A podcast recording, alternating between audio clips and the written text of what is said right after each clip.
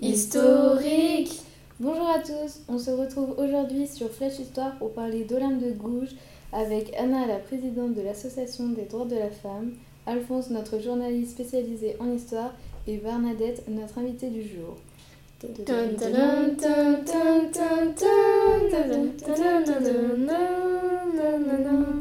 Pouvez-vous nous dire, Bernadette, qui est Olympe de Gouges? Olympe de Gouges, de son vrai nom Marie Gouze, est une femme des Lumières. Elle est née le 7 mai 1748 à Montauban et fut guillotinée le 3 novembre 1793 à Paris. C'est elle qui a écrit la Déclaration des droits de la femme.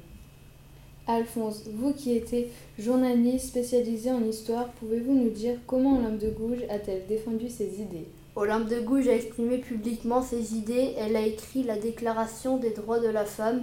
Elle voulait que les femmes arrivent à avoir le droit de vote, de divorce ainsi que d'autres droits. Elle voulait aussi arrêter l'esclavage et elle a fait des pièces de théâtre pour essayer de l'abolir.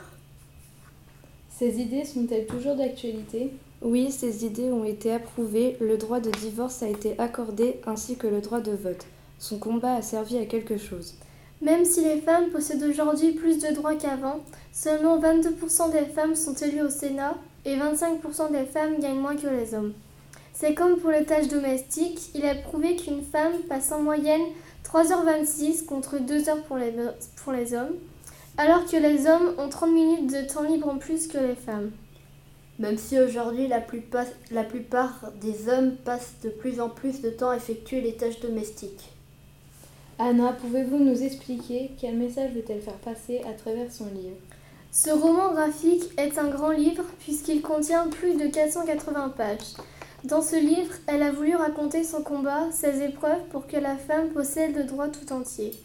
Dans son livre, elle parle de l'ouverture des États généraux, du serment du jeu de paume. Elle présente également les personnes qui l'ont aidée ou pas. Elle prouve que la femme naît libre et égale à l'homme en droit. On y trouve aussi la déclaration du droit de la femme. Anna, la présidente des droits de la femme, Alphonse, journaliste spécialisé en histoire, et Bernadette, notre invitée du jour, merci d'avoir été là pour mieux nous éclairer sur Olympe de Gouges et son parcours.